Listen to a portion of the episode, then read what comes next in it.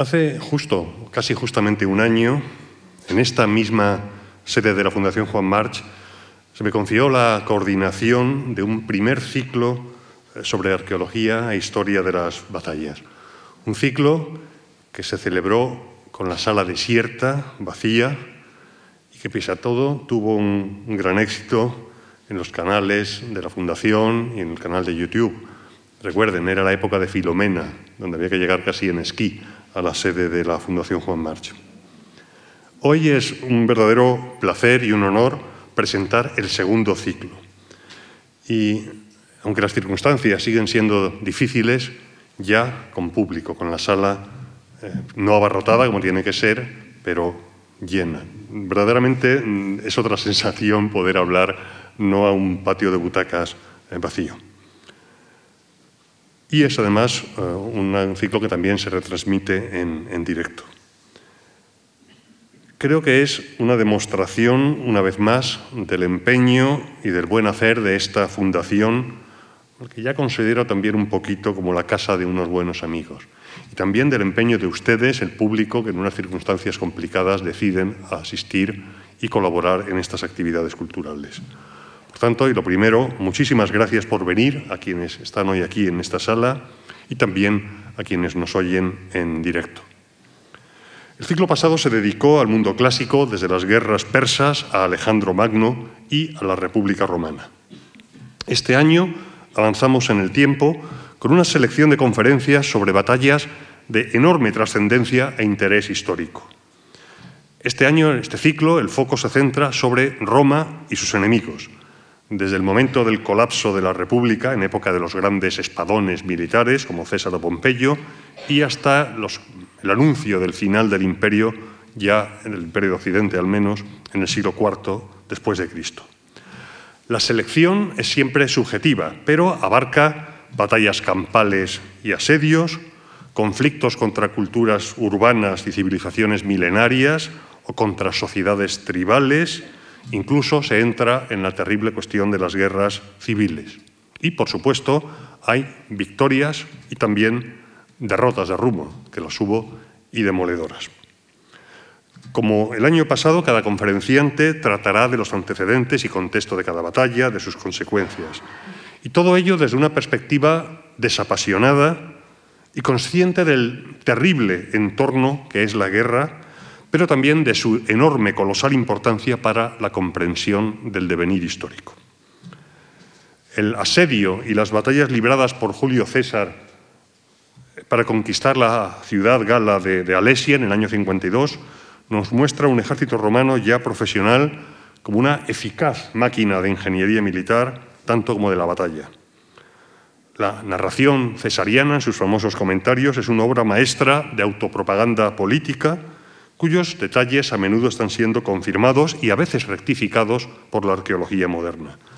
En todo caso, no cabe dudar de las consecuencias de la derrota de Vercingetoris, la definitiva sumisión de la Galia, territorio similar a la Francia actual, ni tampoco del peso del mito fundacional galo en el nacionalismo francés del siglo XIX, especialmente en época de Napoleón III. Pues bien, para hablar de todo esto nos acompaña hoy el profesor Ángel Morillo Cerdán.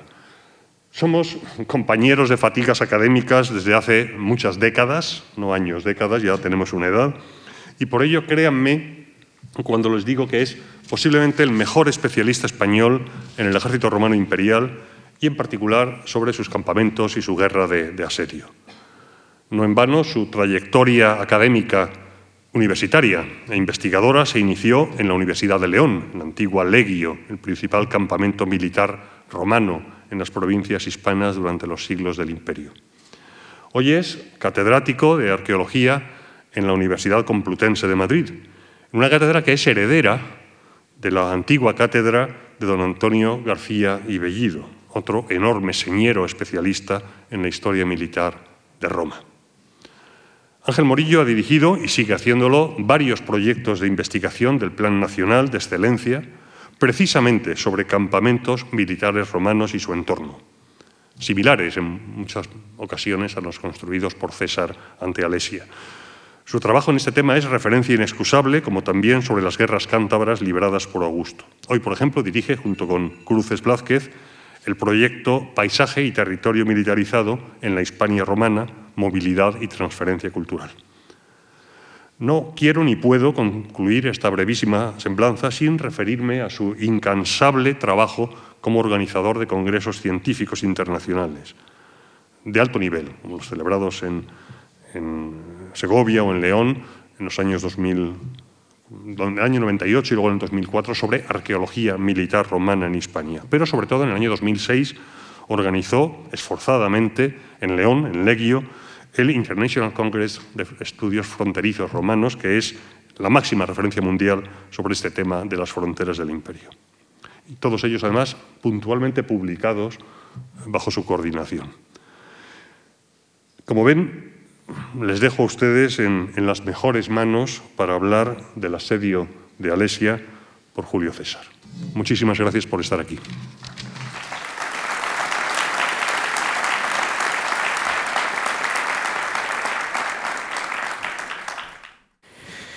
Bueno, eh, buenas tardes. Eh, quiero comenzar, como es de rigor, agradeciendo eh, las palabras que acaba de pronunciar Fernando Quesada, colega y amigo y compañero de fatiga académico durante muchos años y por supuesto a la Fundación Juan Marc por la invitación a participar en este ciclo de eh, conferencias. Em, quiero comenzar también un segundo punto agradeciendo eh, la ayuda que me ha prestado para hacer o para preparar esta intervención, esta conferencia a em, posiblemente la persona eh, viva que más sabe sobre este campamento, como es Michel Guedet, que dirigió las excavaciones en el año 1991 a 1997, que también es colega y buen amigo, y em, ante eh, mi petición de algo de ayuda, mm, se ha volcado completamente, algo hay que reconocer y muchas veces em, dentro de este ámbito académico donde hay tantas muchas veces enfrentamientos, enfados, problemas, también hay magníficos colegas como los que acabo de mencionar que permiten em, que la investigación funcione a través de las sinergias y de las ayudas mutuas. Bien, dicho, eh, pronunciados los agradecimientos, eh, queda comenzar la conferencia. Bien, me, mm, me encomendó el profesor Quesada hablar precisamente de este yacimiento de Alesia o de este episodio de Alesia, eh, el asedio y conquista de Alesia, como gran culmen de las guerras, eh, de la guerra de las Galias cesariana. Eh, nos tenemos que remontar para, de alguna manera, enmarcar esta, este episodio en ese siglo I antes de Cristo, que coincide con el ocaso de la República Romana, es decir, República Romana que se estaba viendo desde hacía varias décadas desgarrada por las luchas internas entre patricios y plebeyos, más tarde ya convertidos en, el partido de los populares y los optimates, que ya había sufrido eh, un episodio, aparte de diferentes enfrentamientos civiles, un episodio de guerras civiles entre eh, Cayo Mario y Lucio Sila, eh, que se había saldado con una toma de Roma por primera vez por un ejército, eh, por otro ejército romano, eh, algo que se volvería a ver. esto eran hechos que para los romanos de mentalidad tradicional eran, eran indicativos de una crisis muy profunda, donde la, los élite, la élite de la República se desgarraba en luchas internas por el poder y por el dinero.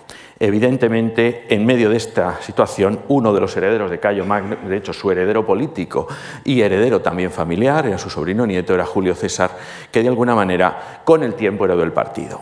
Este es el panorama del Imperio Romano eh, en el momento, en este momento de la guerra de los piratas, eh, en que ha cesado este enfrentamiento, digamos que se ha vuelto a la legalidad.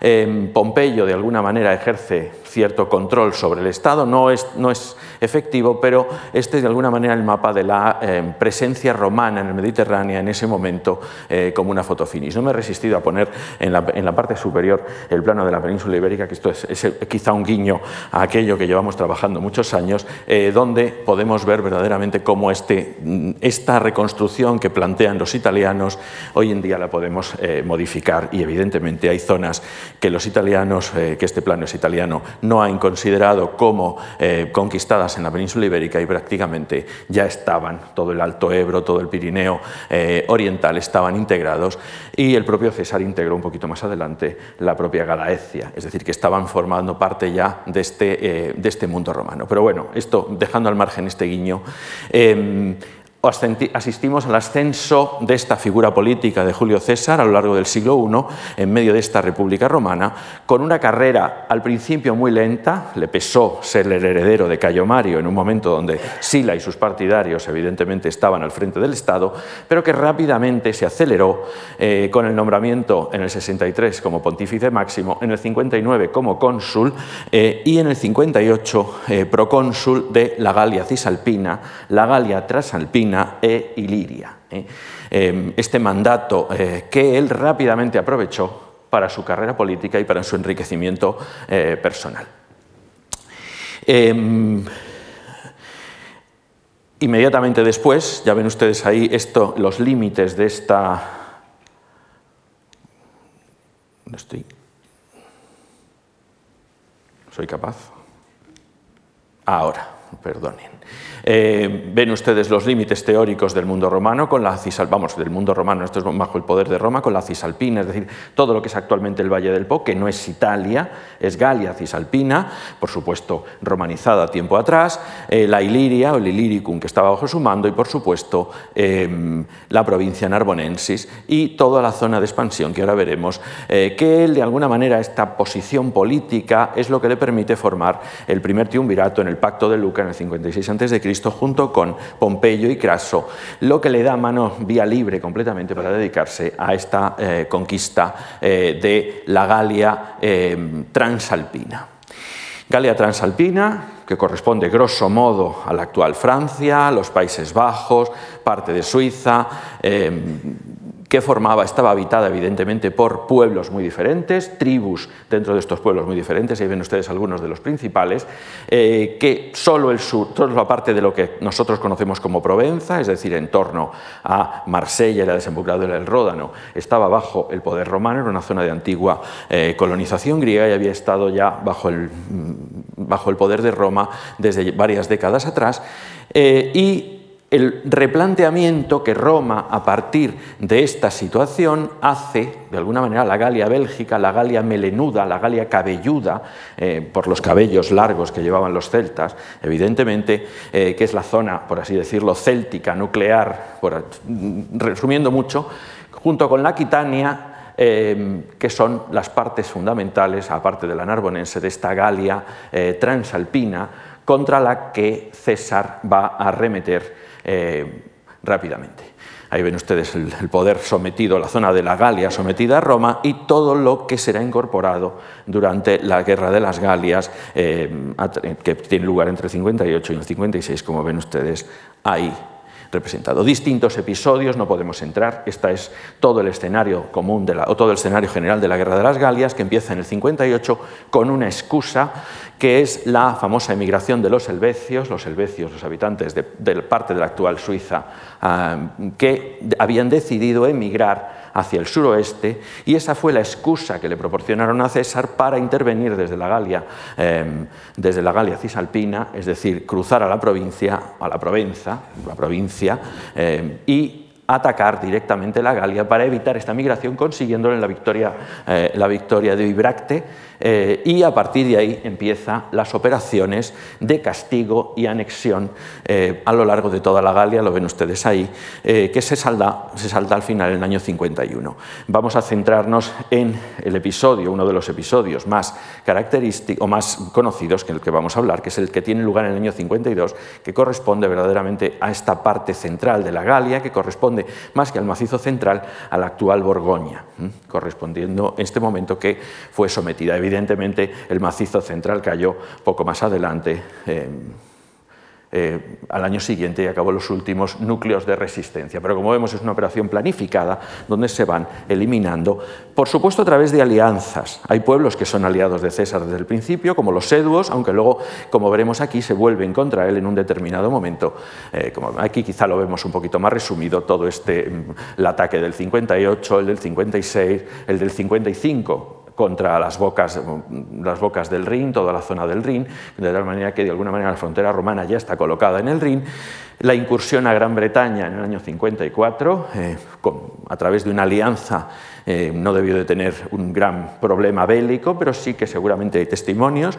Y finalmente eh, la campaña del 52, que fue precedida, eh, esto se ha visto, César lo dice muy suavemente, había habido una época de muy malas cosechas en la Galia y que los pueblos estaban hambrientos. En realidad hoy en día los análisis de dendrocronología, es decir, de los cortes de los anillos de los árboles de esta época, lo que revelan es que durante el año 53 y 58, 50, perdón, 54 y 53 antes de Cristo corresponde a un momento de escasísimas lluvias, ¿eh? que los anillos de los árboles no habían crecido prácticamente nada, de tal manera que evidentemente lo que decía César se puede confirmar a través de la arqueología, seguramente de una forma mucho más dura, es decir, porque dos años de malas cosechas en pueblos que viven al límite de la subsistencia significa hambre, significa el germen necesario para una gran rebelión, que fue lo que aconteció en el año 52, seguramente promovido primero por los ataques romanos y seguramente por eh, esta situación eh, precedente.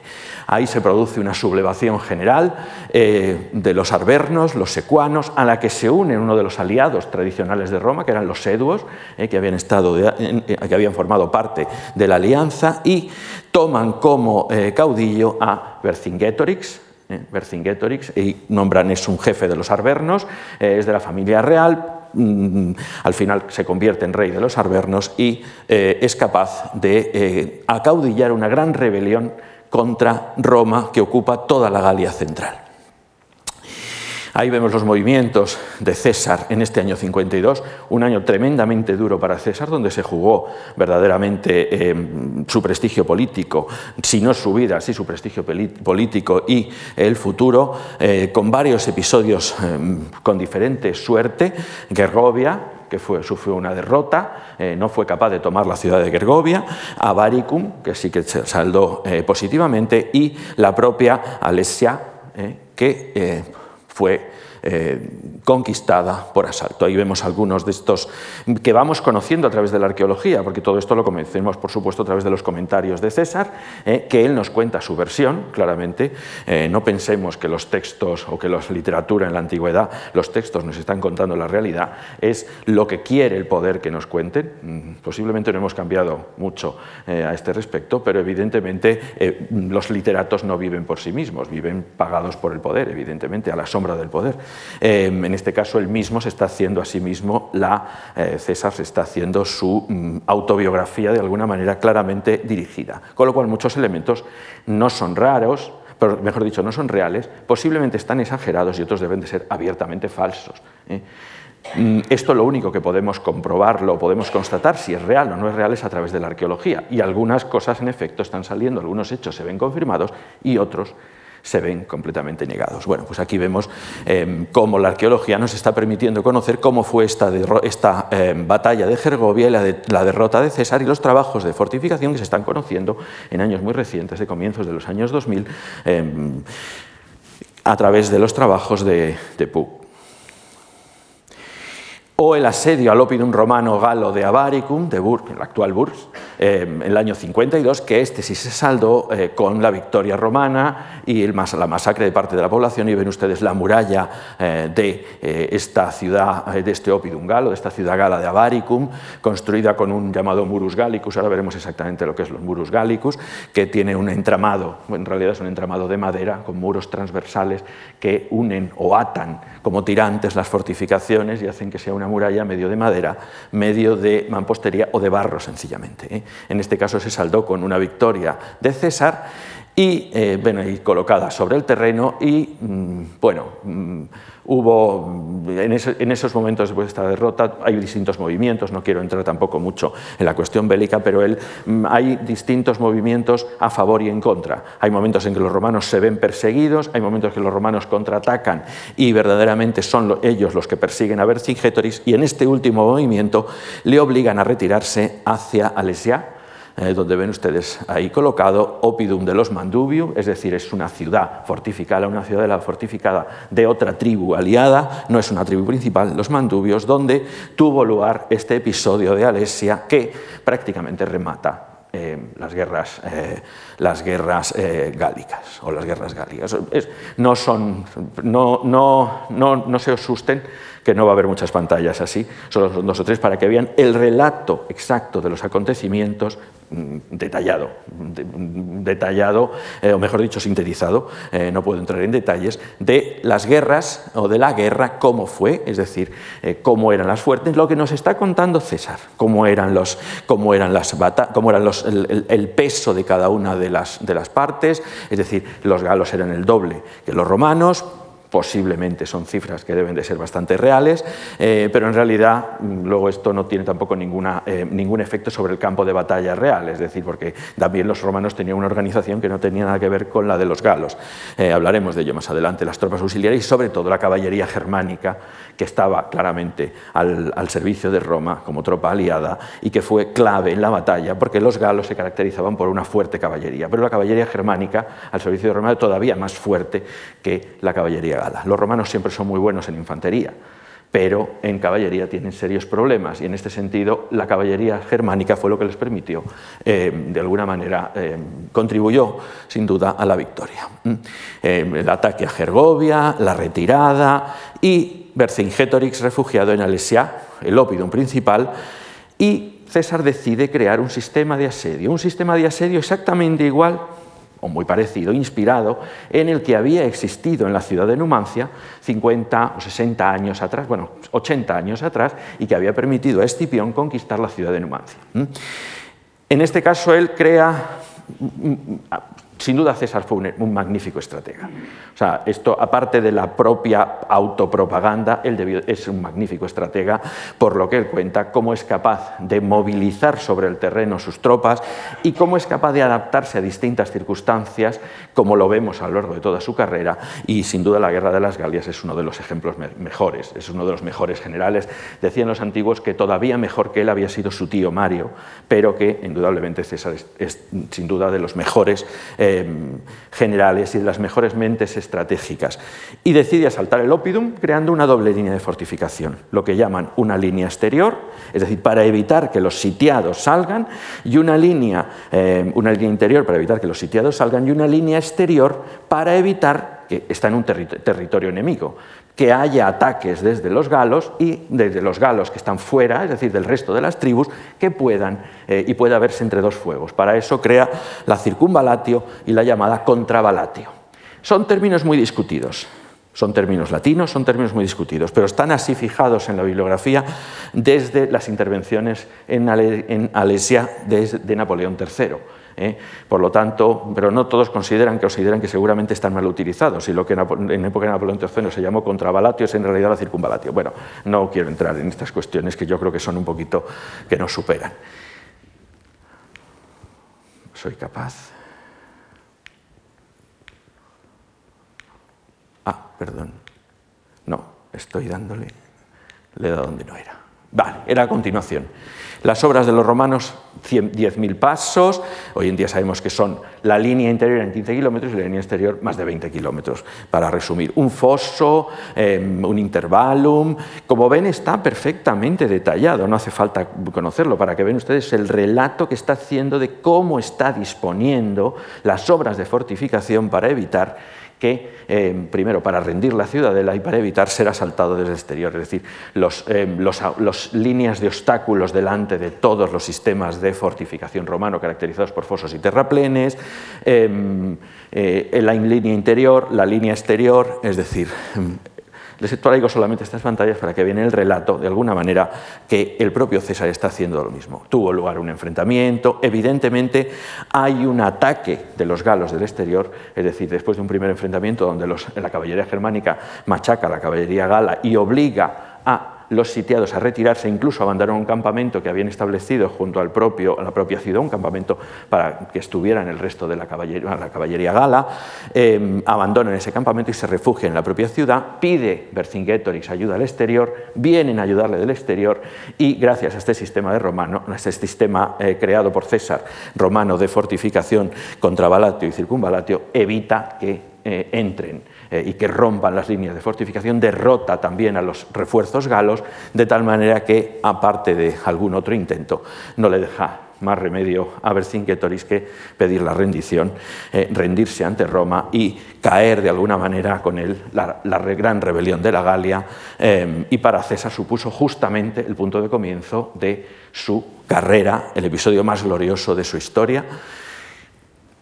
Alesia cayó, evidentemente, más allá de estos relatos, cayó en el desconocimiento absoluto, nadie sabía dónde estaba Alesia, em, quedó perdida, no tuvo una continuidad poblacional seguramente de entidad o de interés, y lo que vemos son estas reconstrucciones em, teóricas a partir de los relatos de César ya en el siglo XVI, eh, precisamente la obra de los comentarios de la Guerra de las Galias, las traducciones que empiezan a hacerse, empiezan a hacerse estas recreaciones. En el siglo XVIII sobre una topografía completamente recreada a partir de los relatos de César. No tiene, esto no, corresponde en ningún lugar en la realidad. Es decir, bueno, ¿cómo fue eh, Alesia? Pues era un monte rodeado de otras pequeñas colinas, con las dobles fortificaciones, etc. Estos esquemas, bueno, pues son esquemas teóricos de cómo es realmente, cómo fue la fortificación.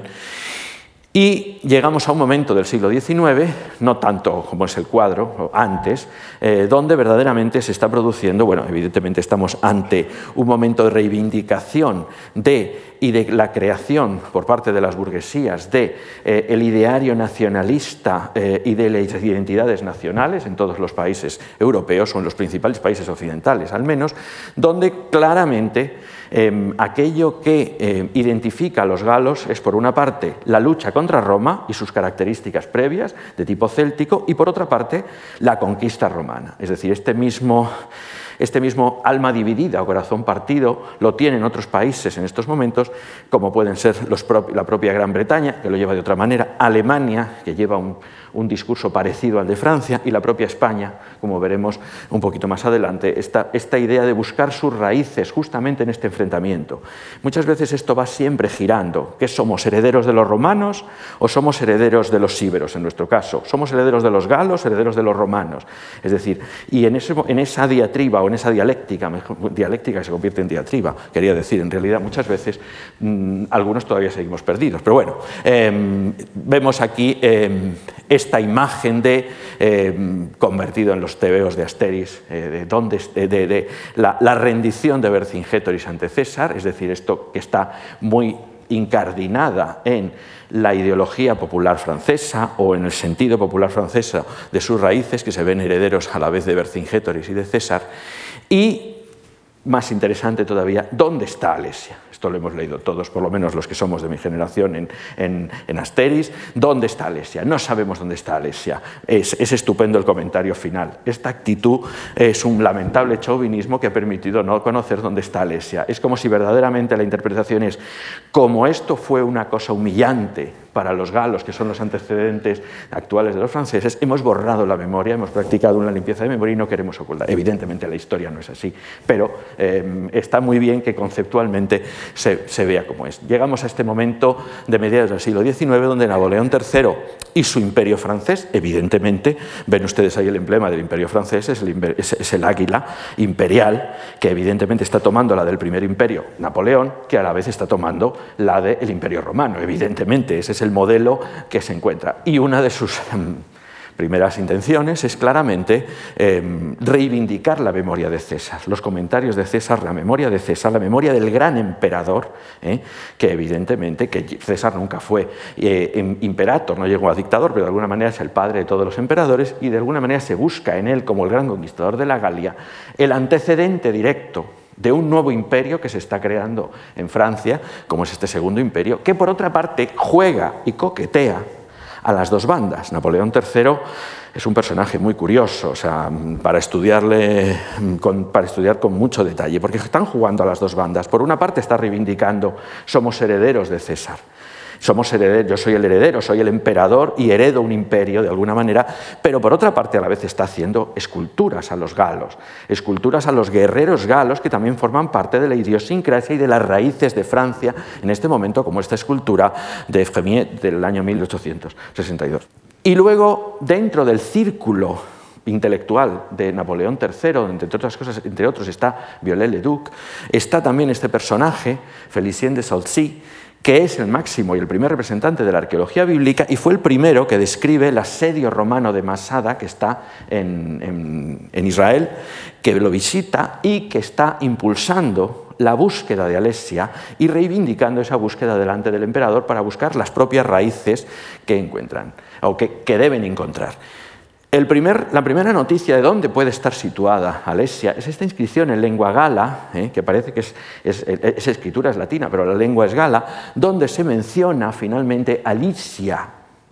Esta inscripción apareció en 1839 en Alice Saint-Reine, que es donde luego aparecido, eh, donde apareció Alesia. Les traigo esto porque la localización de Alesia ha estado viva y coleando hasta los años 90 del siglo XX. Es decir, no todo el mundo estaba de acuerdo en que lo que se encontró y que encontró los em, arqueólogos encargados por Napoleón III, que ahora verán, era Alesia sino que esto ha seguido, eh, los alemanes no estaban muy de acuerdo con esta localización y trataban de llevarla más hacia Alemania. No era tampoco una cuestión nacional, pero bueno, que había cierta, em, cierta tensión incluso entre los propios franceses y no todo el mundo estaba de acuerdo, ni siquiera después de las excavaciones.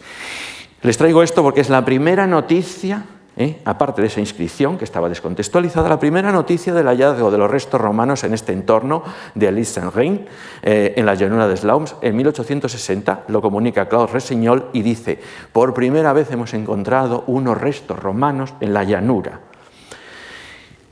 Inmediatamente Napoleón III encarga a este, eh, a este personaje, el coronel Jean Georges Stoffel, las excavaciones de Alesia, de lo que se acaba de descubrir eh, en 1860 y 1861. El nombra director de la Comisión Topográfica Nacional, un cargo absolutamente rumbo. Mande todavía no era coronel, coronel nombrado en la guerra franco-prusiana, pero bueno, le ponemos coronel, todavía no tenía ese, rango. Eh, personaje que también tuvo una honda repercusión en España en la fase, lo que podríamos llamar de la arqueología filológica, igual que estamos, la búsqueda con eh, los textos en la mano, es decir, la búsqueda, lo que estaba haciendo Schliemann con Troya, es decir, a partir de los textos eh, intentar localizarlos sobre el terreno. Nosotros hoy en día la arqueología es al revés, es decir, nosotros encontramos algo y luego tratamos de interpretarlo, pero en su momento era, eh, tenía una fase filológica indiscutible. Y este personaje es una petición muy rara, acaba de publicarse un artículo que abondaba sobre la cuestión y una petición personal de Napoleón III a Isabel II para que le permita a este personaje levantar la topografía de las grandes batallas de César en Hispania, que son Ilerda y Munda y hay una petición especial que se le facilite todo, etcétera, etcétera, que canaliza la propia corona para facilitar, para, evidentemente está trabajando, en este caso no con restos, está trabajando sobre la propia topografía del terreno. Y la parte de Munda también, con este mismo, este mismo personaje. Eh, que intenta también, más allá de las guerras de la Galia, el siguiente episodio es la guerra civil. Está trabajando de alguna manera para localizar o desentrañar estos escenarios. Bien, aquí les traigo ya focalizando en el propio escenario de la batalla estas imágenes eh, impresionantes de, de que están utilizadas por Rede, pero son de, un investigador que voló sobre toda esta zona y hace ha hecho unas fotografías fantásticas. Eh, en este caso, desde, desde el noroeste se ve eh, la propia el Opidum de Alesia, aquí rodeado, como ven, este un paisaje em, de bueno, podemos verlo, ahí lo vemos desde el sur, es un paisaje con mm, una colina central, un cerro central rodeado de otra serie de alturas, todas de la misma, todas de la misma cota prácticamente, con dos ríos, además, eh, un río pequeño y un afluente del mismo, que van por cada uno de los dos lados de este eh, cerro central donde se localizó el Mont Auxois, que es donde, donde, se, donde colocó precisamente eh, este, o donde se localiza este lugar de Alesia. Y ven esta otra imagen, en este caso desde el sureste, con ese opidum eh, central. Eh, abajo lo que encontramos, precisamente este es el, pueblo de Alice Saint-Reine, eh, con este opidum central, donde estaba localizado la antigua Alesia, todo este cerco de colinas por este sector este, norte y sur, y una llanura en el sector contrario, en la zona oeste. Evidentemente, los campamentos romanos Araverán estaban situados en las alturas que rodeaban, ahí fue donde los colocó César, es decir, a la misma cota que el propio Opidum o el propio em, establecimiento, para controlarlo perfectamente, topográficamente y visualmente, que esté, que esté a ojo de sus oteadores, pero en torno a estos campamentos estaban, estaban unidos claramente por las líneas de circunvalatio y de contravalatio, es decir, claramente por la doble línea. Ahí ven los primeros o uno de los primeros planos generados por las intervenciones de Stoffel en Alesia entre el año 61 y el 65, donde empezó a excavar, por supuesto el sistema de excavación es muy arcaico, esto hoy en día no pasaría ningún, ningún examen, era abrir trincheras, ir continuando trincheras en paralelo hasta encontrar lo primero que encontraron, hoy en día mm, seguramente se perdieron muchos, muchos datos al hacerlo así, pero era la forma en que se trabajaba en aquel momento, esta es una de las primeras excavaciones en mundo clásico que utilizó una mínima eh, metodología, una mínima metodología arqueológica, eh, aunque sería mucho decirlo así, pero bueno, ven ustedes ahí cómo van apareciendo en las líneas de la circunvalatio los campamentos, es decir, pintados sobre la topografía original de mediados del siglo XIX, que les permitió llegar a esta reconstrucción, eh, la planimetría general, con el Opidum de Alesia en el centro, tal y como hemos visto en la topografía, las alturas, el Mont Réa, la montaña de Vissy, eh, el Penevel, la montaña de Flamigny, ven ustedes los campamentos establecidos en torno a todos ellos y las líneas de fortificación muy bien visibles en la llanura y en este sector la doble línea, la línea interior y la línea exterior. Esto fue em, sobre el plano. Lo que ven ustedes aquí además es toda la documentación arqueológica de cada uno de los sectores, como ven fosos diferentes, lo que se veía que había una enorme em, em, variabilidad una adaptabilidad a cada una de las circunstancias, el lugar donde se encontraban, si estaban en llanura, si estaban en llano, en llanura los fosos son más, eh, más grandes, en, montaña los fosos son más estrechos, etcétera, etcétera, adaptando el modelo romano perfectamente establecido a cada una de las casuísticas y muy bien documentado. Esto es una excavación que para estar hablando de los años que está, está muy bien documentada, eh, sin duda, de las mejores documentadas. Con los hallazgos que aparecieron, eh, por supuesto, muchos hallazgos, algunos de ellos muy discutidos, porque todo este gran conjunto de espadas, por ejemplo, aparecieron no en el campo de batalla, sino aparecieron en unas fosas al pie del Monte Rea, ¿eh? que parece ser, hoy en día se interpreta como fosos que se rellenaron con posterioridad a la batalla eh, y que se escondieron allí seguramente con un carácter votivo o ritual las armas em, en estos lugares, muchas de ellas son galas, etcétera, etcétera. Es decir, hoy en día esto lo podemos reinterpretar, pero que no cabe duda que para su momento fue un impacto enorme porque de alguna manera era casi la primera vez que estábamos en contacto con materiales auténticos eh, de la época de la Guerra de las Galias, de una gran batalla romana eh, en, el occidente, eh, en el occidente europeo. Bueno, un esquema eh, también surgido a partir, por supuesto, en latín, con los nombres en latín.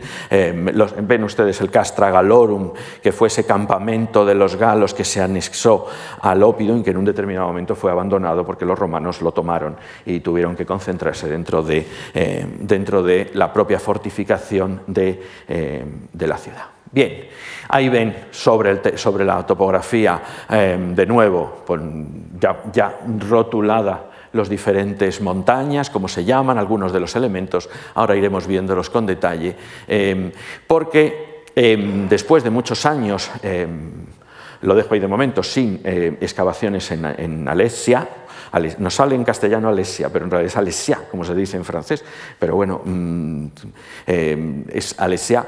Después de muchos años que no se había llevado a cabo excavaciones, más de 100 años, em, había muchos elementos por eh, todavía controlar. Y em, un equipo franco-alemán, acuérdense de esta diatriba de alguna manera que había cierto enfrentamiento entre los franceses y alemanes por la localización de Alesia, dos grandes investigadores como Michel Redé y Sigmar von Schnurbein en el año 91 y 97, eh, encabezando cada uno unos equipos amplios de, de franco-alemanes, pues decidieron retomar las antiguas excavaciones de Stoffel y ya en un momento moderno, con metodología actual, que han confirmado muchos de los datos y han avanzado muchísimos otros, como iremos, como iremos viendo. Empezaron, o quizá uno de los más importantes es ese eh, campamento C, eh, que empezaremos por él, pero verán ustedes eh, cómo son eh, estos diferentes recintos.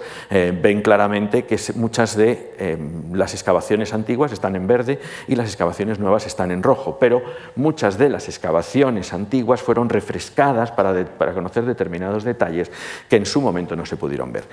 Muy interesante las características constructivas de estos campamentos, que esto es interesante cuando nos, movemos en un mundo romano. Estamos en un mundo romano no imperial, estamos en un mundo romano tardo-republicano, que claramente tiene características específicas. No tiene nada que ver con los campamentos rectangulares con esquinas redondeadas de época eh, imperial, que eso es el modelo de campamento que todos nos viene, la, planta de naipe y nos viene a la cabeza. Estamos hablando de eh, recintos poligonales, todavía no se ha regularizado la planta del campamento, que es algo que está en tránsito eh, y te tardará todavía unas décadas en asentarse definitivamente, son campamentos de campaña, asedio, ahí viene obsidio es lo que sería el caso de Alesia, un asedio claramente, em, construidos en tierra y madera, no son campamentos de piedra, son campamentos de campaña, como fueron la inmensa mayoría de los campamentos del ejército romano, de los que no conoceremos casi nunca dónde estuvieron, porque muchas veces eran campamentos que se montaban para una única noche y se desmantelaban al día siguiente. Pero en este caso son campamentos de asedio un poquito más sólidos dentro de lo que cabe y em, y los podemos contemplar. Sistemas defensivos típicamente romano, como ven ustedes aquí, los sistemas de terraplén, el sistema de Ager eh, de romano, consistente, en un terraplén, un foso y una empalizada, eh, y variantes pero mm, ese es el sistema tradicional. Esto es lo que podemos encontrar y de hecho esto es lo que encontramos igualmente en los campamentos de la Hispania republicana anteriores de los siglos II y primero antes de Cristo porque es el modelo de campamento republicano eh, que tenemos, y muchos de los imperiales. Ahí ven ustedes ese campamento C, el que estaba en la montaña de Vichy, ese que les estaba hablando, eh, a través de las fotografías. Muchas de estas, estas fotografías se le incorporan determinados filtros, filtros infrarrojos, se toma la fotografía con unos determinadas, bajo unas determinadas circunstancias, y a través de eso se ve, gracias al crecimiento diferencial de la vegetación, lógicamente donde hay un foso, la hierba crece más, porque tiene más espacio de tierra para crecer y donde hay un espacio sólido o piedra, la hierba crece menos, con lo cual cuando esto se ve bajo una determinada luz y a un determinado momento del día, y más si le ponemos un filtro, ven ustedes los que están rojos, pues mm, ahí aparecen las eh, líneas defensivas de los campamentos. Cuando los campamentos son rectangulares esto es mucho más fácil, porque es más fácil encontrarlos, lógicamente. Cuando son poligonales muchas veces no estamos seguros de si eso formaba parte o no formaba parte. Pero bueno, ahí ven ustedes cómo la tecnología moderna, bueno, moderna, estamos hablando todavía fotografías de los años 90, hoy en día que disponemos del LiDAR y disponemos de determinados niveles, o sea, llegamos a una capacidad que, nos, que les sorprendería conocer lo que somos capaces de hacer. Bueno, el ejército norteamericano era capaz de localizar eh, el búnker de Saddam Hussein 20 metros bajo tierra, por lo tanto creo que con eso los arqueólogos nos moriríamos por tener algo así.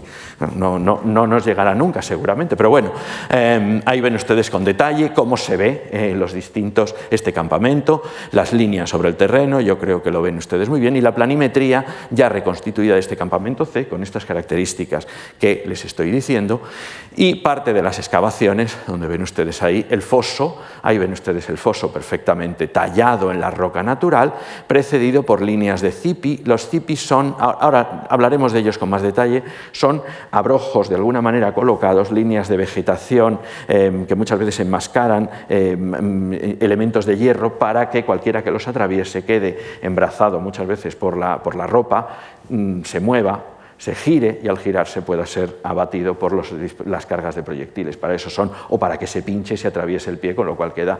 En la guerra antigua lo más importante era dejar incapacitado a la mayor cantidad de personas en la menor cantidad de tiempo porque así resolvían el problema cuanto antes. No importaba que se hubieran pinchado, que se hubieran hecho un corte menor, mayor, daba lo mismo. Lo importante era que dejara de haber un combatiente más. Es, em, un concepto eh, diferente. Ahí ven esas líneas de Zipi.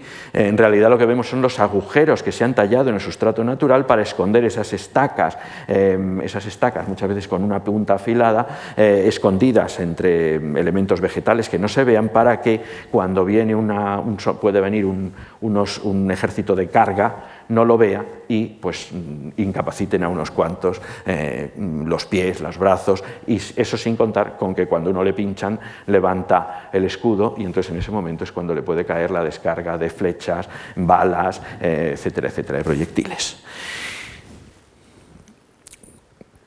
Aquí tienen una de las puertas, concretamente la puerta nordeste. Ven ustedes aquí el sistema de fortificación eh, romano con ese terraplén que no hemos visto. Y lo que ven ustedes aquí es una puerta, eh, una puerta abierta con un elemento delantero, que es lo que llaman los romanos un titulum, es decir, un título, es decir, un elemento que obliga a cualquier asaltante a eh, abrirse y entrar eh, de tal manera que no entra de frente, con lo cual puede ser, mucho más, puede ser abatido mucho mejor por las descargas de proyectiles desde dentro, incluso con una eh, clavícula interna, este elemento en que nos recuerda a la clavícula, porque tiene el mismo, el mismo, la misma forma que la clavícula del cuerpo humano, que es una especie de segmento curvo adosado al muro, que lo que eh, determina es determina por dónde va a ir la circulación de cualquiera que se acerque de tal manera que protege las entradas sin duda.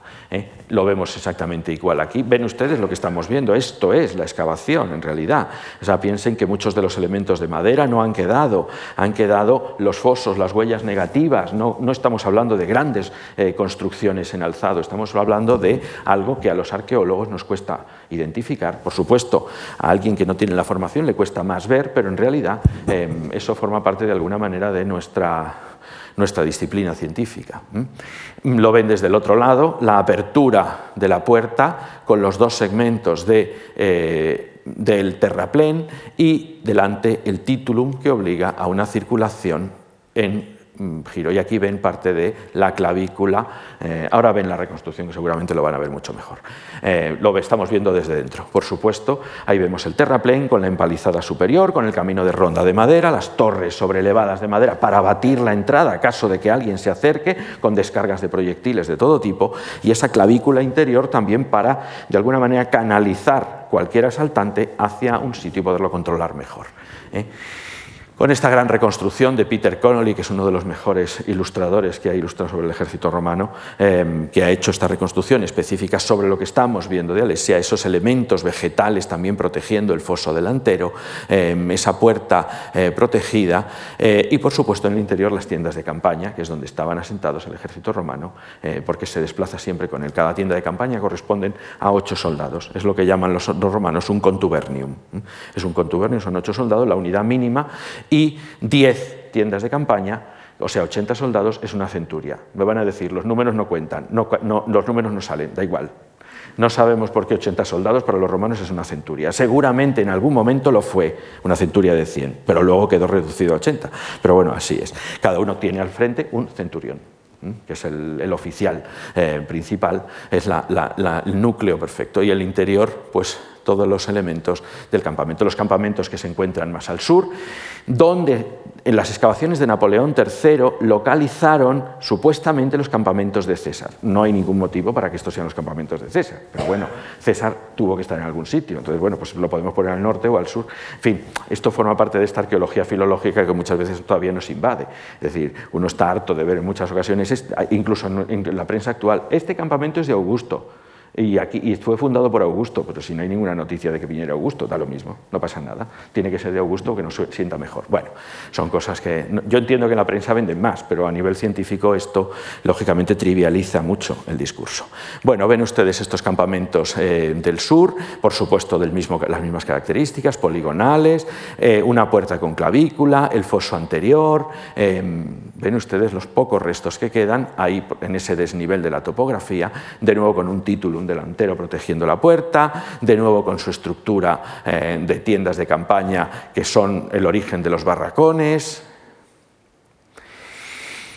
y muy interesante esta zona, que es una zona excavada prácticamente es novo por el nuevo equipo, con lo cual aquí se pudo hacer el proceso de excavación e interpretación completo sin los datos que faltaban de los años que habían pasado y reinterpretando lo que se había excavado a mediados del siglo XIX. Aquí se pudo hacer el proceso completo y fue muy interesante. Son las llanuras de, en la llanura esta de Laumes, donde se pudo descubrir las dos construcciones, la contravalación y la circunvalación. Eh, y cómo estaban diseñadas perfectamente, muy parecido el sistema a los propios muros de los campamentos que hemos visto, es decir, sistemas de tierra y madera, claramente, diseñados con fosos y con líneas de todos estos elementos, ahora veremos qué son, son estos obstáculos que se colocan delante para dificultar el acceso al mayor número de guerreros. En este caso sabemos que eh, al menos la contravalación, la circunvalación también, pero bueno, es la más estudiada, estaba hecha no con tierra propiamente dicho, sino con lo que nosotros llamamos tapines. En realidad esto es el latín caespite, es decir, es el césped. El césped que no es solo la hierba, sino lo que es el cepellón completo, que los romanos encontraban en tierras encharcadas como esa que ven ahí, eh, tierras donde abunda la arcilla, se encharcan fácilmente, cortaban con una pala cuadrada, conocemos algunas, los dejan secar y cuando los secan los apilan formando estructuras como la que ven ustedes aquí. ¿Eh? Esto es un murus caespiticius, cada uno de, es un adobe natural sacado del terreno. Esto no lo dan muchos terrenos, tienen que ser terrenos muy húmedos, etcétera, etcétera. Por ejemplo, en la península esto es escasísimo, se da en León y pocos sitios más, pero claro, en los países del norte, en Gran Bretaña, en, los países mucho más húmedos, Gran Bretaña, Francia, Alemania, Holanda, muchísimo más abundante. Y en este caso, esto es una recreación de cómo era ese sistema, ese terraplén, que no era solamente tierra, sino que era realmente una construcción de ladrillo natural o de adobe natural eh, de Caespite. Bueno, les traía, perdón, bueno, que me voy, les traía la anterior porque esto está reflejado en la propia columna trajana donde aparecen los soldados construyendo con estos, con canastos llenos de estos eh, tapines. Tapines es una palabra que solo existe en Asturias y León. Eh, no se da en el resto de la península porque no se conoce este tipo de terreno. Eh, solo se da en estas zonas. A mí me costó horrores encontrarla porque en León encontré estructuras de este estilo y resulta que tapín porque es lo que tapa, traducido, lo que tapa el prado. O sea, por eso se llama así, no, no tiene otra acepción. Pero bueno, solo se da allí con los fosos correspondientes, fosos perfectamente tallados, responden a la... no voy a entrar en tamaños, hay una enorme variabilidad, y con este sistema, voy a tomar palabras del propio Fernando Quesada, para saber cómo son estos sistemas de, em, que dificultan el acceso a los campamentos, ¿eh? em, los cervis famosos, estacas aguzadas, em, dos fosos, un profundo campo de ramas aguzadas y entrelazadas, lo que llamamos los cipi o cipo, otro campo por pozos de lobo, es decir, estacas aguzadas, hincadas, para que se empalen los atacantes, los disimulaban con ramas, de tal manera que no lo vieran muy bien y se empalaban directamente, y un campo de tipo de abrojos, es decir, los llamados aguijones, los estímuli. Ahí lo que ven ustedes abajo es la punta de estos estímuli que se clavaban en estacas para que se clavaran, se empalaran, se perforaran el pie, se rascaran eh, los, gemelos, etcétera, etcétera, ¿eh? para evitar que el mayor número posible de atacantes llegara a las líneas romanas. Esto lo conocíamos ya los propios excavaciones de, Napoleón III habían descubierto algunos de estos elementos, incluso em, lo tenían dibujado esta contravalación, pero hoy en día las conocemos perfecto porque lo hemos podido excavar eh, y podemos diseñar eh, cómo fue esta em, reconstrucción, eh, cómo fue esta em, construcción ofensiva, defensiva, quizás sería de realidad defensiva, pero bueno, eh, de los romanos eh, delante de Alesia. Eh, y esta reconstrucción se ha hecho en el parque arqueológico eh, cerca de Alesia, que se ha reconstruido desde el año 2006, existe un parque arqueológico que se puede visitar. No se ha tocado el yacimiento propiamente dicho, pero se ha recreado, como hoy en día tiene que hacerse verdaderamente, para que cualquiera pueda ver cómo eran estas em, obras de fortificación sin necesidad de afectar al yacimiento desde el punto de vista del patrimonio. Y este campamento, este pequeño fuerte de Pinés, que se vio también em, en medio de las dos líneas, ¿eh? en este caso se ha colocado el fuerte en medio de tal manera que pueden atender tanto a un lado como a otro em, irregular. En Castellum son pequeños fuertes, em, es el tamaño menor de campamentos, no quería entrar tampoco, hay como 25, hay cinco campamentos y 25 fuertes em, a lo largo de toda la... Eh, que se conozcan, es posible que haya más. Y yo les he traído esto para que vean, eh, está cortada la imagen porque no me dejaba el libro, pero para que lo vean sobre todo cómo las líneas de la circunvalación y la contravalación y los, campamentos en lo alto mm, suben, bajan, se adaptan, se ensanchan y se separan en algunas zonas donde tiene que ir una más arriba para enlazar con los campamentos y otra mucho más abajo cerca de la llanura, es decir, adaptación. No siempre son paralelas, sino que hay veces que son mucho más disimétricas, pero están hechas para cubrir completamente el campo y a la vez proteger los asentamientos romanos todo la nueva, el nuevo sistema, o, mejor dicho, todas las nuevas formas de ver cómo fueron esta contravalación en los distintos sectores. Que como ven hay diferencias. ¿eh? ¿Eh? Hay diferencias, hay adaptación según lo que estamos, en una zona más de llanura, en una zona más cerca del propio fuerte, etcétera, etcétera. Em, y no piensen que es anecdótico, porque es así. Esto está perfectamente pensado para esto que ven aquí. En realidad es cómo los sistemas que se están creando según el lugar que tienen, es decir, si el enemigo va a llegar en tromba porque están en llanura y puede correr, o si el, enemigo va a llegar poco a poco. Está previsto para, según el punto de tiro de los proyectiles y sobre todo la trayectoria y el alcance, ¿eh? batir el campo de una manera o de otra, porque claro, hay proyectiles que llegan más lejos.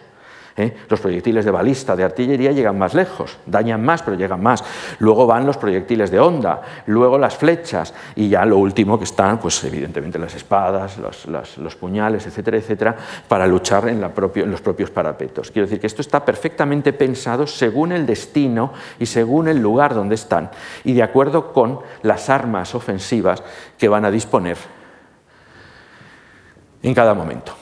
También se realizaron excavaciones en el propio, muy poquitas, solo este sector, en el propio Opidum de Alesia. Esto es lo que podemos ver de una ciudadela gala, ciudad porque sería mucho decir, una ciudad fortificada gala eh, del siglo I a.C., con ese murus gallicus, como ven, construido de mampostería o barro, trabado con esos troncos transversales que atan como tirantes los dos, los dos paramentos del muro, con esos parapetos. Em, Hoy en día hay una teoría que los romanos aprendieron mucho de este Murus Gallicus también para sus propias obras, porque era una forma de trabajar con madera y barro que ellos no se lo habían planteado y que seguramente también debió de tener consecuencias. Pero ahí ven esa reconstrucción en Montvilly eh, del Murus Gallicus y ese mismo Murus Gallicus lo que ven es aquí en, el propio, en la propia ciudadela de Alesia, eh, lo que ven son estos durmientes, son estos troncos eh, que ataban de lado a lado el muro en la propia fortaleza, en la propia puerta. Ahí ven esta reconstrucción de Sáez del año 2009 que recrea cómo tuvo que ser este campamento. Es decir, como ven hay diferencias, pero tampoco hay diferencias tan grandes desde el punto de vista constructivo entre lo romano y lo eh, gálico. Eh, lo indígena en este caso. En realidad las, diferencias están en otros, ese sistema perfectamente pensado eh, de según cómo lo vamos a colocar para la trayectoria y para cuando se pongan a tiro en cada momento un número determinado de enemigos. Claramente esto es una táctica muy superior eh, por parte de Roma. Los hallazgos, curiosamente no son muy abundantes. Mm, Fernando Quesada ha publicado en algunas ocasiones lo que sucede con estos campos de batalla, ¿eh? sea cualquiera y en cualquier momento después del campo de batalla. Queda sembrados de armas, pero primero hay una recogida selectiva, las armas que sirven, luego debe haber una recogida más o menos, pues me llevo el bronce y el hierro que puede, puedo, hay cosas que quedan abandonadas, hay cosas que luego se mueven, es decir, los campos de batalla sufren mm, episodios eh, postdeposicionales que llamemos complicados y no siempre se conservan muchas piezas. Por ejemplo, en Alesia no se conservan muchas piezas, Alesia no se conservan muchas piezas. ¿eh? Nos aparecen cosas como esa pequeña, esa pequeña azuela, esa hacha, eh, o esos trozos de molino muy interesante lo de los molinos. Los romanos llevan molinos para moler su grano. Cada contubernio lleva normalmente un molino para moler su grano. Y son molinos importados que traen de determinados sitios. Se ha hecho los estudios de dónde viene el ejército romano a partir de las piedras originales que llevan los molinos. Aunque les parezca anecdótico, no es nada anecdótico. Hoy en día podemos llegar a, afinar mucho. Es decir, hay canteras específicas destinadas a tallar piedras duras para que ellos tengan molinos. ¿Mm? Fíjense cuántos necesita un ejército de 45.000 hombres, lo dividimos por 8 y creo que salen unos cuantos molinos, igual que de tiendas de, campaña. Es decir, y piensen que para cada tienda de campaña necesitan 65 cabras. Para ocho personas. Si lo multiplicamos por 50.000, se pueden imaginar en qué grado de escala está trabajando el ejército romano. Es decir, porque todo eso, además las cabras, hay que despellejarlas, mm, hay que matarlas, despellejarlas, quitarles la piel, secar la piel, coser la piel y tenerlo todo preparado, porque cuando llegue una campaña esté todos los impedimentos para dárselo a los soldados. Es decir, la logística, igual que en nuestra época, la logística en el mundo antiguo eh, era fundamental para la guerra, era lo principal para la guerra. Esa capacidad de trabajar en esa escala que llevó a obtener Roma, sin duda fue uno de los elementos que determinó, aparte de su propia superioridad táctica, em, pues esta conquista fulgurante del mundo mediterráneo y este enfrentamiento siempre victorioso. Em, distintos proyectiles, proyectiles de catapulta, proyectiles de plomo, muy, interesante ese que lleva la marca del propio Labieno, que era el lugarteniente principal de César. Em, em, bueno, hay veces que en los grandes les ponen cosas anecdóticas, es decir, incluso insultos, cosas obscenas, en fin, es decir, como diciendo, encima te voy a dar un, un S y cuando lo leas es como si, encima va la maldición incorporada. Bueno, esto es un tema también curioso. curioso porque nos ilustra muy bien también cómo funciona mentalmente eh, los soldados del ejército romano, que no dejan de ser soldados y romanos y que funcionan mentalmente como tales. Eh, los proyectiles, eh, esa punta de lanza, ese pilum que aparece en, distintos lugares. No sé cómo vamos. O estos tríbulos de hierro, que como ven ustedes son esas especies como de, triángulos con puntas, que están hechos para sembrar el espacio, para evidentemente... Esto sería, mm, voy a decir un poco, como las minas actuales, es decir, uno los, siembra para que incapacitar, con menos violencia, todo hay que decirlo, pero fastidiaba bastante para que se pinchen, se claven, se perforen los pies, etcétera, etcétera, y se incapaciten también al mayor número posible de combatientes con este tipo de elementos em, añadidos. Eh, por supuesto monedas, por supuesto los interesantísimos clavi caligari, es decir, todos los clavos que claveteaban las sandalias y los calzados de cuero de los soldados, eh, de, las, de las caliga de, los, de los soldados que iban así y que iban perdiendo estas chinchetas, en realidad son pequeños clavitos como chinchetas que iban perdiéndolos eh, y tenían que estar reponiendo continuamente y los vemos perdidos por muchos sitios. De hecho, las chinchetas se convierten, en los clavos, se convierten en uno de los elementos muchas ocasiones para, a través del detector de metales utilizado científicamente, localizar restos de campamentos de batalla que muchas veces no quedan más que, evidentemente, cerámica. No hay, porque los romanos en campaña no llevan cerámica, se les rompe. Es, una, es una pequeña, eh, un pequeño detalle que muchas veces no se, no se cae. Es decir, llevan calderos de bronce y elementos de bronce. Y eso es lo único, y armas, y elementos de, de, militaria, de armadura, y eso es lo único que aparece muchas veces en los campos de batalla. Y en el caso de Alesia es paradigmático. Cerámica prácticamente no hay. Hay cerámica céltica en lo alto del Opidum, pero en, los, en las zonas eh, de los campamentos romanos no aparece cerámica.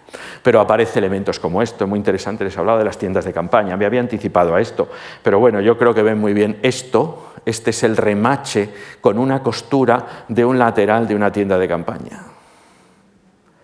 Bueno, ven ustedes, cada cuadrito es una cabra una cabra quiero decir, una vez la piel de cabra, le hemos cortado las patas, la hemos hecho un retal perfectamente cosible y son 65 por tienda de campaña y ahí están ocho hombres. Bueno, nunca están los ocho, pero bueno, mm, en fin, siempre están algunos de guardia, etcétera, etcétera, y ven la reconstrucción, una de las reconstrucciones de Halter y una de estas tiendas, esto justamente apareció en el campamento A, eh, con lo cual, si teníamos alguna duda, nos demuestra claramente lo que es lógico que tenían sus tiendas de campaña. Eh, Bien, ¿esto qué significó?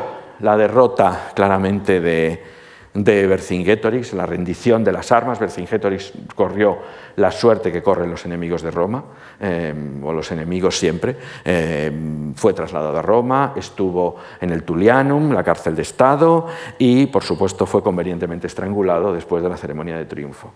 Eran peligrosos. Eh, algunas veces se muestran misericordiosos los emperadores y perdonan a los reyes, en fin, pero a los reyes enemigos, pero no es lo habitual. Evidentemente, con todo este fenómeno a partir del 61, toda, a partir del 51, eh, toda la Galia había caído en manos de Roma, con lo cual el imperio romano se extendió eh, notablemente hacia el norte. Y además esto le permitía por primera vez ir pensando, algo que llevó a cabo Augusto un poquito más tarde, pero que seguramente debía estar en la mente de César, crear una frontera buscar una frontera para el Estado romano, que ven ustedes que no tenía una frontera visible. Los Alpes no son una frontera, sobre todo porque los Alpes tienen pasos y los pueblos cruzaban los Alpes. De hecho, hay invasiones de cimbrios, teutones, hasta finales del siglo II, principios del primero antes de Cristo. Esta idea de crear una frontera, llevándola ya ven ustedes que el Estado romano ya está a orillas del Rin. ¿eh?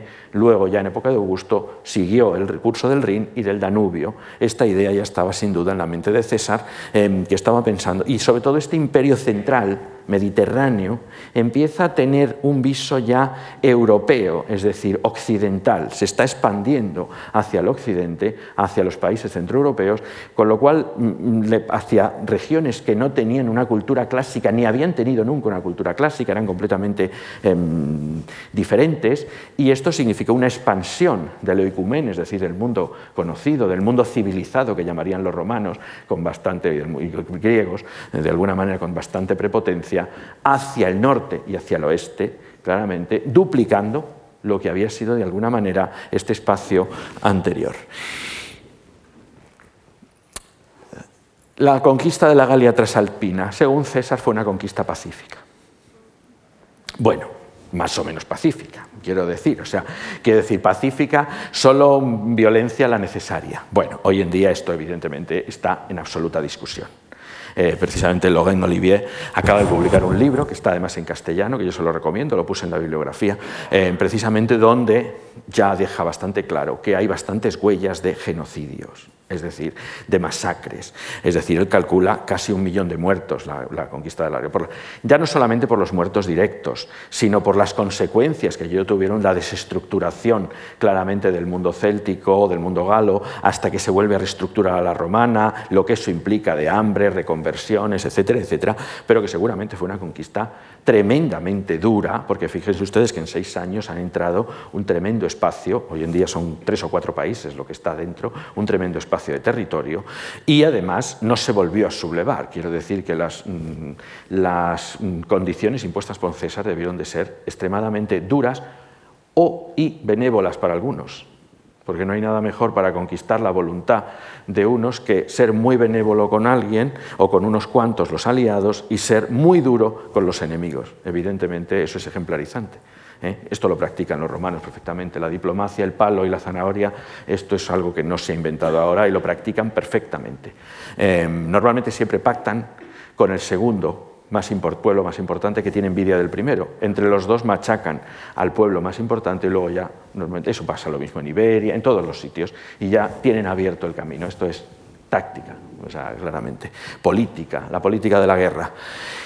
Pero evidentemente tenemos que pensar que solamente ahí ven ustedes esta imagen de la batalla de Gergovia, en la estructura del ejército romano enfrentado al ejército galo. Es evidente que mm, eh, la, superioridad táctica, la superioridad organizativa del ejército romano, independientemente de que los guerreros galos fueran fuertes, fueran seguramente mm, buenos en el combate cuerpo a cuerpo, seguramente fue lo que tronchó y acabó directamente, y, su división política, evidentemente. ¿eh?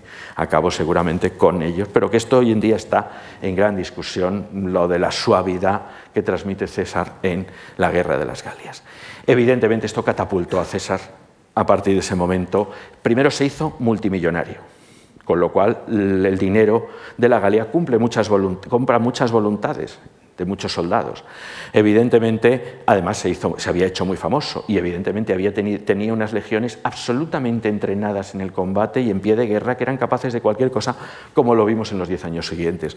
El cruce del Rubicón, es decir, el cruce de la frontera entre la Galia cisalpina eh, un poquito al sur de Rávena, y Italia propiamente dicha, el asalto al Estado romano, em, la conversión en la guerra civil contra Pompeyo, por ejemplo, en la península ibérica, y su conversión al final en dictador de la República hasta su asesinato, em, su trágico asesinato, precisamente dentro de otros coletazos finales de esta em, República, de este final de esta República, que dio paso al segundo triunvirato y ya el, momento en que se ha destrozado o se destroza definitivamente lo que quedaba de la antigua élite republicana y se impone el poder personal con Augusto. Me quedan solamente unas pantallas que yo creo que también es una reflexión, e, es un tema que he, tocado alguna vez, pero para que vean ustedes, no solamente para el propio César, que fue del otro gran protagonista, Napoleón III, que había impulsado aquellas excavaciones ya em, retrocediendo al siglo XIX. Evidentemente, nada más terminar la, nada más terminar la excavación de Stoffel, erige una estatua a Vercingetorix, es decir, yo que soy el emperador, el heredero del imperio, erijo una estatua al galo. Ven ustedes este juego mm, que en el fondo dice, al final uno siempre es el heredero de algo, siempre puede justificar que, está ahí. Mm, con toda la prosapia se colocó en lo alto del Mont d'Auxois, eh, claramente donde estaba eh, eso. Y muy curioso porque hoy en día tenemos claro que el propio rostro de Vercingetorix es el del propio emperador fin, em, son cosas curiosas que, claro, seguramente no está hecho para ver de cerca, pero seguramente este es un mensaje que, reproducido en miles de revistas ilustradas y fotografías, pretendía calar. Por supuesto, cuando cayó el Segundo Imperio francés, después de la Comuna de París, la Guerra franco-prusiana, Francia además estaba absolutamente ofendida, entonces, ofendida, mm, destruida de alguna manera, em, entonces es cuando empieza a reivindicarse más la figura de Vercingetorix y los galos. Entonces ya no somos herederos del imperio, lo que somos somos Francia, de alguna manera que somos los herederos y de alguna manera estamos trabajando el nacionalismo desde otro punto de vista claramente em, diferente. Bueno, les traigo esto ya por curiosidad. No creen ustedes que Napoleón III fue el único. Ahí ven ustedes lo que hizo el Kaiser, o sea, el César, Guillermo I de Prusia con eh, el caudillo Ariminius, que fue el que derrotó a las legiones de Varo. Creo que, mm, bueno, me parece que esto vendrá en los próximos días, pero ven ustedes ahí la imagen que casualmente se parece mucho a él. Fin, em, ven ustedes ahí pisando el águila romana, em, el Kaiser, el caudillo está pisando el águila romana. Fin, mm, estos juegos, em, en el fondo son juegos que están preparados para una determinada élite intelectual, claramente. Bueno, y ven ustedes toda la ceremonia exactamente igual como se hizo con la presencia de los emperadores, la inauguración de la estatua, en fin, el caudillo Hermans, etcétera, etcétera. Y bueno, no les quiero decir a ustedes nada. Lo que trae esto, es decir, el Tercer Reich es el tercer imperio alemán, es decir, y volvemos a buscarlo en las mismas, en las mismas raíces. Quiero decir que cuando buscamos la identidad, pues encontramos muchos hilos de lo que tirar. Aquí también lo tratamos de hacer con el tema de Numancia, con mucho menos éxito, todo hay que decirlo. Em, bueno, ya ven ustedes la creación del mito de la caída de Numancia, se intentó bueno, las excavaciones que tuvieron lugar a principios del siglo XX y, por supuesto, el monumento que se creó en 1842 y en 1905, mm, por supuesto, inconclusos. Eh, se quedaron, ahí vemos a Alfonso XIII inaugurándolo. En fin, queríamos hacer lo mismo, de alguna manera se pretendía hacer algo parecido, pero con mucha menos fortuna. Pero bueno. Em, nuestra idiosincrasia es así. En fin, aquí tienen ustedes la bibliografía básica. No quiero entretenerles mucho más y eh, muchas gracias por su atención.